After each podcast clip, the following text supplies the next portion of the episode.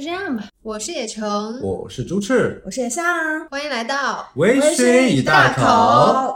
因为我们之前的播客播出以后呢，收到了粉丝留言说很少因为爱情而伤心，因为我们第一期讲的虽前任嘛，但是他会因为友情狠狠的伤心，尤其是女生之间啊，我们男生也会是吧？可能也可能是我们盖子了。所以呢，感觉友情也蛮值得聊，就不要总是情情爱爱的。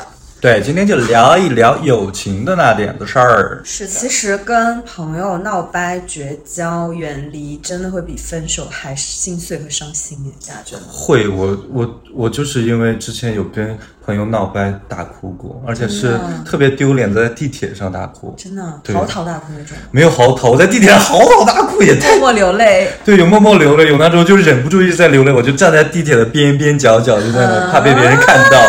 很日剧哎，这种情 想听想听啊！一上来就要讲我这个故事了吗？前讲一下啊。其实我的跟他到现在还不算是一个闹掰的状态，但就是彼此就是没有再聊天了，也没有再来往了。其实算是我单方面的不再去回应他了，有一点点，因为我觉得我受了很大的委屈。对我可能说出来这件事，大家觉得有一点点小题大做，但我可能在友情侵占这件事情上。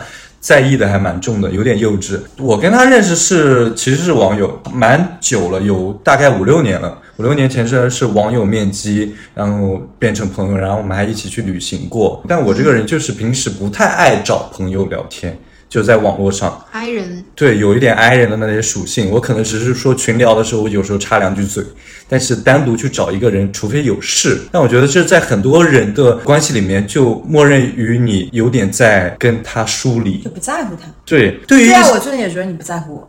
没有，真的就是我真的是，我觉得是我这个人有一点点这种毛病吧。但我就是不太爱没事的时候找人闲聊。那我觉得就这样子的人，就是多约出来跟他线下见面嘛。对，有一个弊端就是有一些朋友，他就是爱跟你闲聊，什么八卦都跟你聊的那种。对比起来，你一定觉得跟他更 close。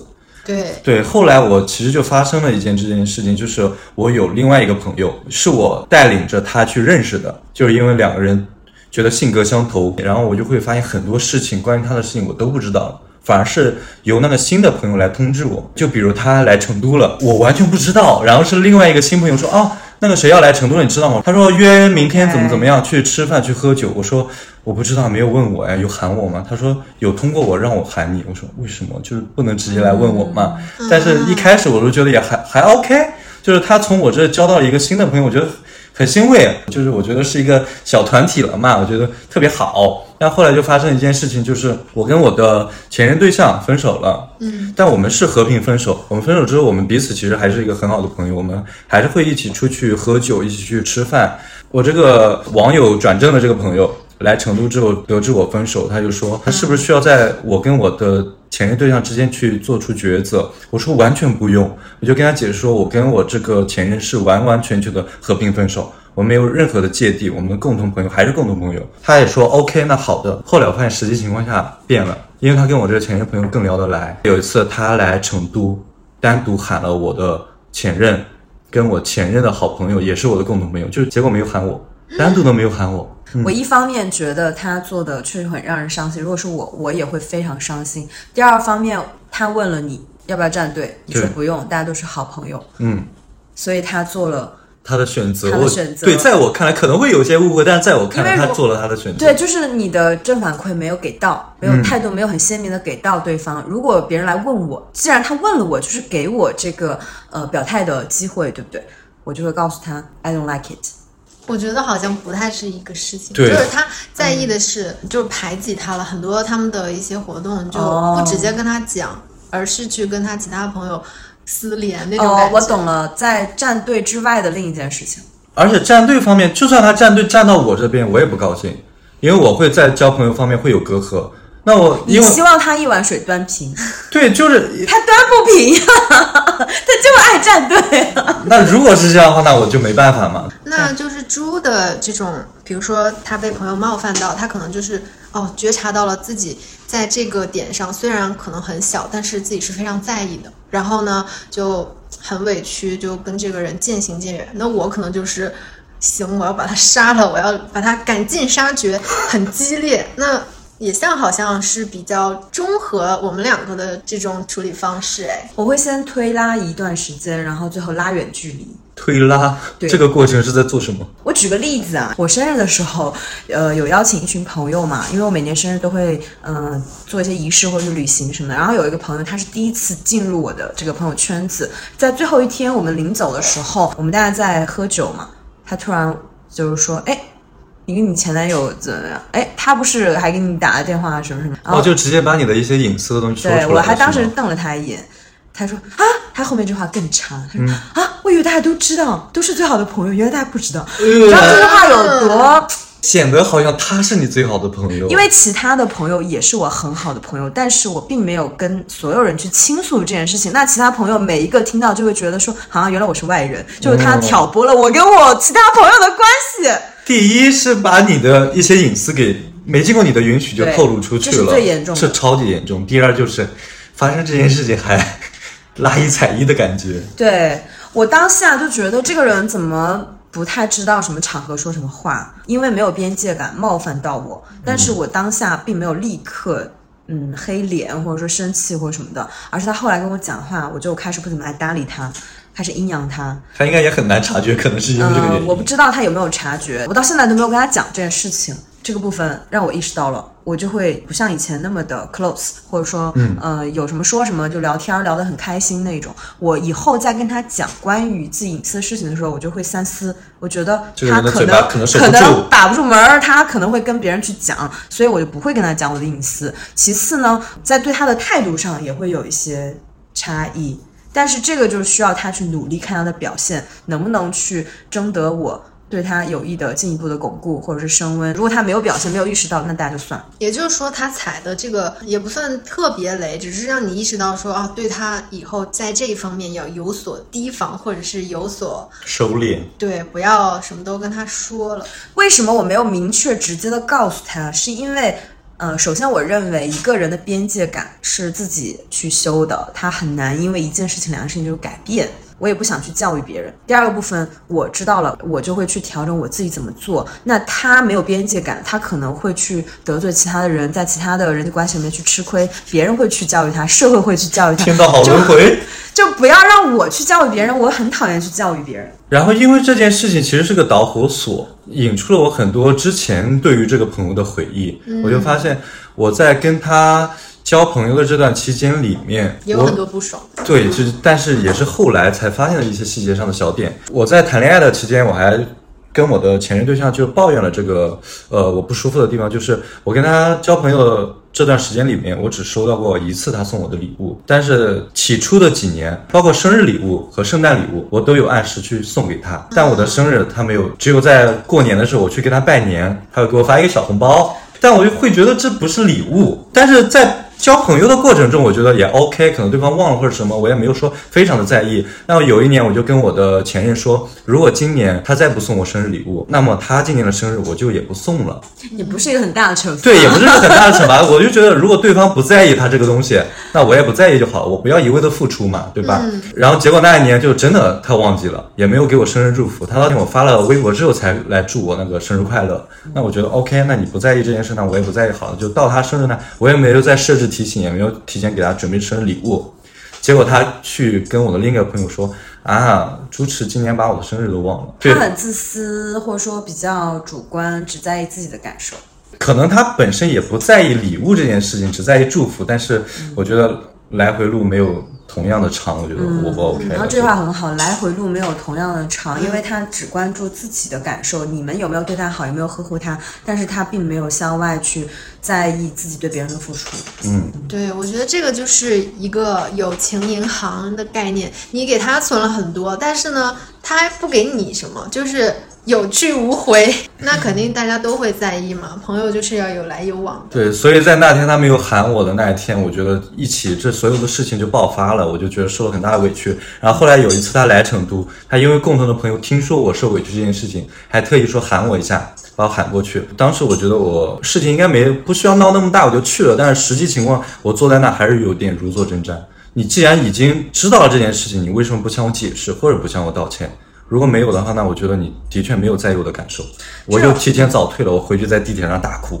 嗯，啊，好伤心，好对，因为我是真的，我觉得我很重视这个朋友的，所以我才受委屈大哭。是的，你的这种远离是被迫的，因为你的付出被辜负了。这种友情其实还蛮有广泛的一些共鸣的。但在中间，可能我自己也反思一下，就是我这个人可能不太太不会表达了。我觉得有些东西，包括第一次他生日可能没送我东西，我就表达出来的话，也许会不一样。对，但不清楚了。不要把悲伤留给自己。如果你委屈，你就让别人也知道。自己。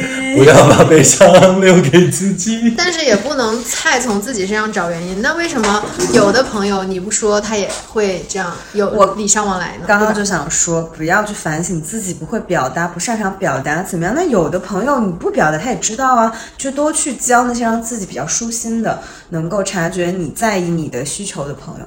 我也有这样的例子，就是也是他在有需要的时候，他可能会问我一些什么，我就很及时的回复啊，或者怎么样。就是我需要他的一些帮助的时候，我就找不到他，他可能就是几天之后才回我。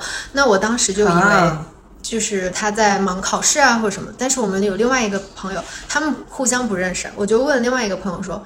这个考试有这么难吗？需要有那么久吗对，需要这么隔离式的不跟任何人聊天的这种准备吗？他说没有啊，就是一个小考试。然后我当时就非常愤怒，就我能理解有的人他有一段时间是不想要任何在网上的交流，但是呢，我觉得他应该也不是这个状态，我就去检验了一下，是无意回复我还是有意不回我。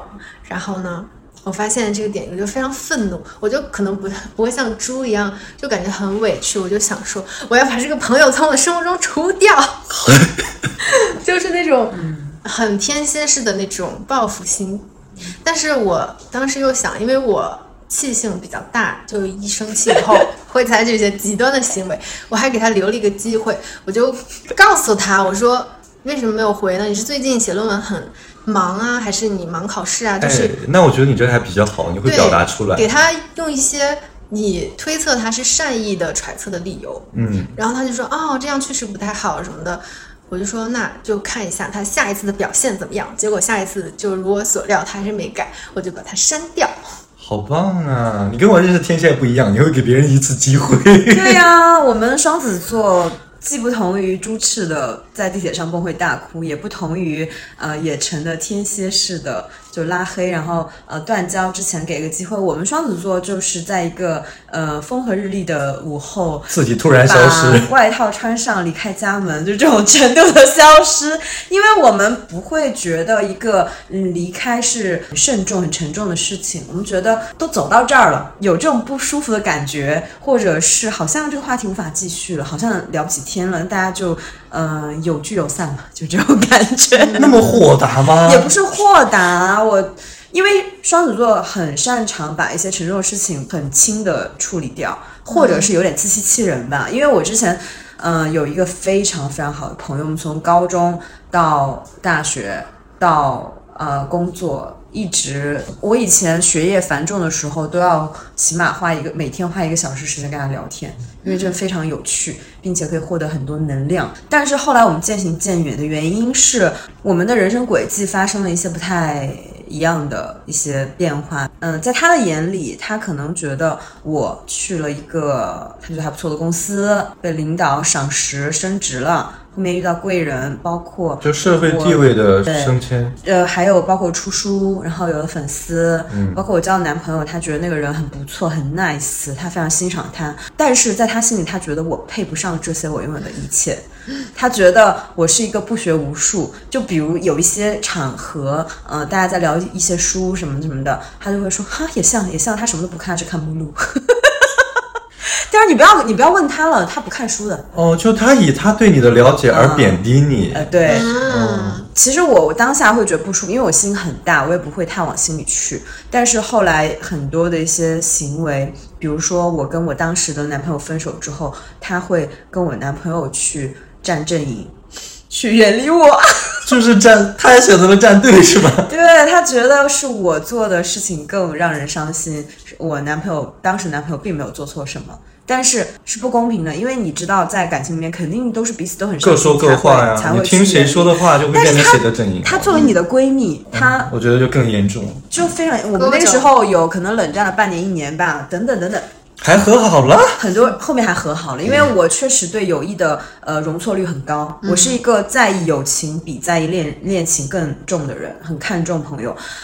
但是后来因为很多很多不同轨迹的发展，就他我们渐行渐远。然后有一天，我突然发现已经很久很久没有联系他，而且他也还借了我的钱，还没有还。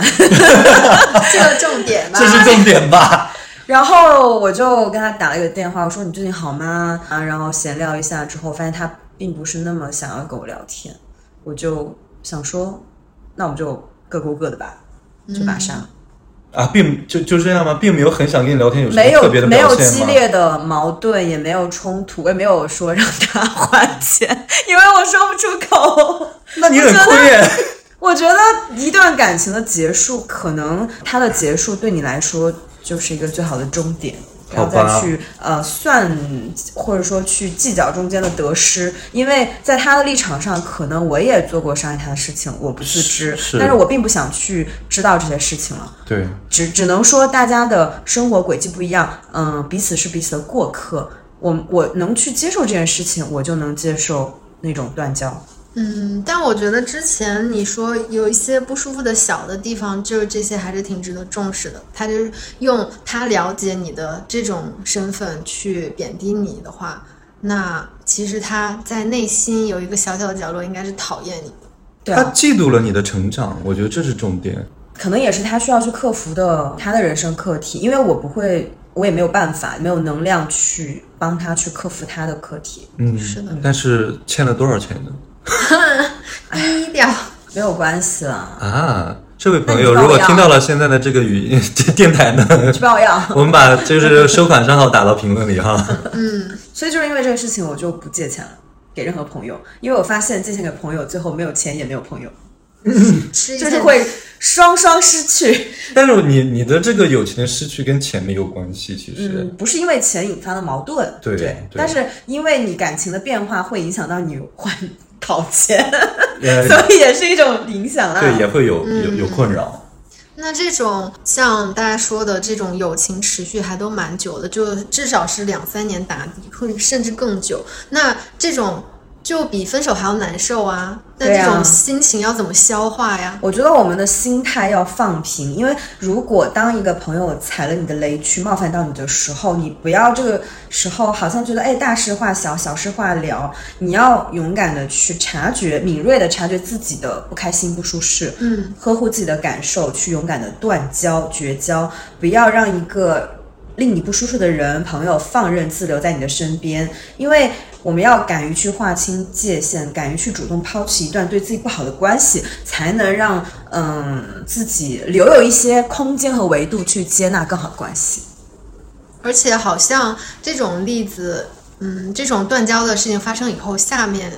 你就会迎来一些更好的朋友，因为你有就是跟以前的这些朋友交往，你是需要花时间精力的。现在这些东西省下来了，就好像省了一笔钱，你就可以投入到新的地方、新的投资、新的项目，嗯，新的友谊银行。那大家，我很想知道不同的绝交的办法有哪些啊？啊，我没有办法，我到现在目前为止还都是那种没有在台面上去说，只是断掉了联系。远离比较温和，对，比较温和。渐隐，渐隐，对，渐渐隐去。嗯，就是一个比较体面的方式。那我们的天蝎女郎呢？天蝎就是很激烈啊！我甚至有好几种 断交的方式。好几种，给大家分享一下，我想听哦。就是因为划清界限啊，或者是表达自己的不爽，是有一些程度之分的。如果是一些很小的点，我可能就没有说。把它放到好要断交的那个档位，我就放到说可能我们要讨论一下，或者是我要发火一下。那我觉得这反而很好，就不会一一刀砍断。对，但是要看他的表现来放后面的档位，就是看他的表现好，那就先这样；如果他表现不好，就把他放到有可能要绝交；如果他表现更差了，就直接绝交。你家里是有一个就是表格吗？就上面填着每一个 朋友，今年月度最佳朋友是 断交金字塔。对，谁下降了几个排位？对呀，断交排行榜。朋友制作人，反正是在友情上是有些洁癖的啦，就是要随时的清理。然后心态就是我会做好随时会失去任何一个让我不爽的朋友的准备。那其实像朱赤这样子，他在感情里面有一种友谊恋爱脑的感觉，因为他会把很多的期待和一些期望寄托在朋友身上，希望跟朋友永永远远的在一起，而且他断交都不会摆在台面上去说，用一种很温和的方式。那我很想问朱赤，那岂不是有一些被迫交的朋友？被你点到，是不是吗？但哎，我不能这么说。我友情恋爱脑的话，的确是有，也很重。但我觉得那些是我真的选择了的友情。嗯。但我有一些朋友是我被迫选择，我离开的也很果断。比如呢？像我大学的室友，我大学的室友真的是我被迫交的朋友，因为你在那个空间里，你难免去跟他们去做朋友。你不可能做仇人嘛？你不可能一天到晚四年，你每天都在吵架，对吧？你你们还要一起去上课，一起去打饭，一起呃做课外一些活动，小组作业，对，很多。我那时候我觉得我跟他们品性都没办法相处的很好。我有一次去喊我一个室友去喝咖啡，去周末就是下午茶去消遣一下嘛。但他很着急，他是说我要去网吧，我今天着急，我有一个游戏要上分。咖啡上了之后，那个咖啡很烫，他一口 他一口闷了。我第一次看到喝咖啡一口闷的，我觉得就是喝药嘛。OK，就是不同的生活习惯嘛。但我就觉得可能咖啡是你的灵感哎，每一期都会讲一个关于咖啡的故事。是，但但我就觉得 OK，我跟他没办法成为很好的朋友，但我还是被迫的跟他们做了四年的朋友，包括生活作息我。恨得牙痒痒，他们夜里都都到三四点钟才睡觉，打游戏吼成那个鬼样子。哎，我真的白头发都熬出来一头。大学生活，就大家可能现在还有一些大学同学的联系方式嘛，但我是完全没有的。一毕业就清除所有，对，一毕业就清除所有。对，对我也没有给他们任何机会，我就觉得认定了，我这辈子都不会再跟他们有任何的来往了。我以后就算有什么困难，我也不会求助他们，所以我就立马删除。忍够了。对，我好像也是。有被迫做朋友吗？就是像室友那种，也是因为你知道，你们就是被迫要在同一个空间、同一个屋檐下长那么几年，也是有盼头的。所以呢，你就倒计时说，哦，终于还有两年，还有一年，对，终于到了，就可以把他们删光光。但是呢，我还会留住他们的那个支付宝好友，因为可以偷蚂蚁森林，还是能薅点手。对啊，我想到被迫交的朋友就是大学的时候，我喜欢的男生，嗯，我当时非常非常喜欢他，我要追他，没追成功，然后被迫做朋友吗？嗯，no no no，不是他本人，是因为当时，呃，他的室友有另外两个男生，他的兄弟，我就为了追他，但是我也不能太明显。哦，恋爱结盟阵营，他们两个就是我我的僚僚机。哎，我们有一个群，就经常在里面，我就让。让他们组织他们拱火呀、起哄啊，就是呃增加一些暧昧的氛围啊，然后有时候可以一起约出来，大家呃约出来玩儿，或者是呃干些什么的话，比我约他单独约单独约更自然之类的。后来撩到手之后，就再也不会在群里说话。过河拆桥。对呀，我就是这种人呢，我就是非常功利啊。但是在那个过程中，又觉得你们非常 close，还有共同的秘密。当然啊，因为拉了之后，就会觉得啊，男男的好无聊啊，天天在聊什么游戏啊，没有什么共同话题。但是当下的时候，我想说，他们吸我的有趣、机智、可爱能量吸够了吧？不给他们吸了。嗯，就任务完成了就可以了。可以换了，可以换了，对。嗯嗯，我还有一个，就是我觉得也是那种限定情境下的被迫。当朋友，就是在比如说一些夏令营啊，或者是游学的经历，因为大家周围都是外国人，就你们几个中国人，黑眼睛、黑头发，你就会自动的结盟，就说啊，我们都是中国人，巴拉巴拉。我们当时还就是去 diss 人家那些人，就是说 这些人就是嗯，自以为在国际化的那种城市什么什么啊，这个可以剪掉。开始歧视。但是你回来就发现，嗯，就其实跟他们也没那么熟，只不过是在那种极端的环境下，你会觉得你们就是要团结在一起，然后一起出行，一起当时。会有那种特殊的亲近感。哎，旅行夏令营之中认识的朋友，真的只有那个特定氛围对，并不是说他们不好，而是只有在那种呃旅行当中，呃，多巴胺被激发的非常爆棚，当下氛围去结交朋友，但回到你各自原本的生活轨道，真的很难成朋友。是我之前有看到蔡康永说一句话，就是可以把朋友分类，有些朋友就是适合平日生活里的那种交往，但是有些朋友就适合世界毁灭的时候的逃难的时候的朋友。OK，对，就会不一样。嗯把鸡蛋、把朋友也分散在不同的篮子里。对，我觉得你你有这个心态之后，你会更能接受每个朋友只能陪你特定的一段路这件事情。是吗？因为你刚刚描述两个场景，一个是日常联系，一个就是世界末日逃难。我觉得你们两个都是我这种朋友。又可以日常，又可以是 对呀、逃可能我比。较贪心啊。那我们之前讲的都是说啊，要跟朋友怎么怎么样。那有没有说在爱情里面错失了一些机会，就本来能当朋友，结果因为有这种两性方面的纠葛，就没当成朋友？很 多吧？那我觉得这分好几层哎，嗯，就因为跟另外一个人谈恋爱而耽误了朋友，这是一层；还有一个就是可哦，能、就是那种一谈恋爱就消失的朋友。对，还有可能就是你喜欢这个人，但没办法表白，因为各种原因被迫只能做朋友。啊，还有一还有一种，我觉得就是你跟这个人原本可以做朋友，但是因为你们两个谈恋爱了，然后分的不愉快，连朋友都做不成了。就本来很适合做朋友，做朋友就很舒适。对结果你们好死不死谈恋爱了，有啊于是大家就闹掰了。有哎有哎，哇，大家都很有故事。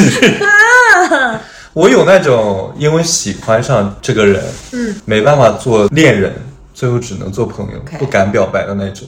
那会不会很心酸呢？其实实际体验下来还好，我还半夜去下载那个 GPT，问他 GPT，我喜欢上一个朋友，我怎么跟他表白？还说要收敛一下。GPT 说，GPT 的全部的回答就是你自己衡量一下那个得失吧。就 GPT 就是做中间人，一碗水端平。对，啊，那这样子的心态怎么调节？就是你在跟他相处的时候，他给你的一些嗯 reaction 是比较积极的话，你会不会就觉得啊，他给我这样只是对朋友的，而不是说对恋人的？你会去猜想说他对恋人可能就会更好，或者怎么样？会有这种对我会有很多不切实际的臆想，我会有在想，如果跟他更亲近一点，会是什么样的情况跟结果？但我会又在一些小小的试探里面，会感受到对方对我没有那层的意思。那我觉得、啊 OK，那我就渐渐的去收敛这份喜欢，因为我觉得我既然没有表达出来，那我觉得恋人做不成，我跟他做朋友也挺好的。我反而是有一个呃自己的体验是反过来的。嗯，本来我们互相会有好感，但是呢，我们因为种种的原因可能不同频，我们没有成为恋人，也没有去发展，我们成为了朋友。后面呢，你当你发现对方彼此一些观念其实并不合适，你觉得万幸只是外朋友性是朋友，并不是恋人。我觉得这种经历也挺好的。对，确实，那我的经历就是，可能我发现对方喜欢我，然后我不想给他传递一些错误的信号，反而会因为这个动机就疏远他，哦就也没有办法做朋友。对，有有有，因为如果给一些信号是你对朋友的那种好的一些 reaction，他可能就又误会让他误以为好像他有机会。让他想多一点，我就觉得啊，就是所以当有一个人，我觉得哎相处的还不错啊，结果我发现他喜欢我，就会有点，哎，好可惜。我只想跟你做姐妹，结果你想跟我谈恋爱。对呀、就感觉没有办法，因为我没有办法控制这个人他会怎么想，怎么解读我的一些行为。对，也要看他。可能有些人就是不缺朋友，他就是想跟你谈恋爱，谈不成就算了。但有些人可能就是谈不成恋爱，还真的想做朋友，这很难去揣测的。感觉这个好像也跟分手以后能不能当朋友的这种模式有点像。就我是分手以后无法做朋友，所以呢，我发现别人喜欢我也没办法做朋友对我也就是，哦，那我这个界限还有点模糊。我是分手之后可以做朋友的。那我觉得不是模糊，就是两个不同的模式吧对对嗯对。反正我觉得友情其实有时候就是跟爱情很像的，你跟一个人能交往多久，这个也是很无常的。所以说绝交啊、闹矛盾啊，这些都是嗯很平常、很经常发生的事情，都是人生必经的课程吧。对，所以还是要，与其说不发生矛盾，然后就跟这个人要一辈子当朋友或者一辈子交往，都是很不切实际的。你与其这样子期待，不如就是处学会如何处理自己的一些心态呀，然后学习怎么样去很健康的提出自己的需求啊。对，为了友情大哭也不是一件丢人的事。对呀、我觉得很日剧，很有一很种 real 人生独特的体验。你说有几个人在地铁里大哭？因为友谊大哭真的还挺温暖的，感人。对呀、嗯，并且我想说的是，在不委屈自己的情况之下，可以给对方一次机会，不管是沟通也好，还是明示暗示，呃，怎样？当你不喜欢对方的时候，可能是因为误会，就看对方是否愿意跟你去交好，跟你去呃挽留你。嗯、因为你给机会，其实就表达了想要挽留对方的一个态度嘛。如果对方接招，那其实这个关系还是留有余地；但如果对方不接招，那就 let it go。对，我觉得跟爱情一样，两个人的交互过程中一定有你看不到的他付出的部分。嗯，其实这也是有会出现各说各话的那种情况，所以，呃，给对方一些机会吧。就每一段友情，我觉得比爱情可能更来之可贵。是的，那我们今天就讨论到这里啦。关于友情这个命题，应该还有很多可以聊的事情，我们就看大家想讨论哪些部分的内容吧，可以评论留言跟我们说一说。很想听一些撕逼小故事。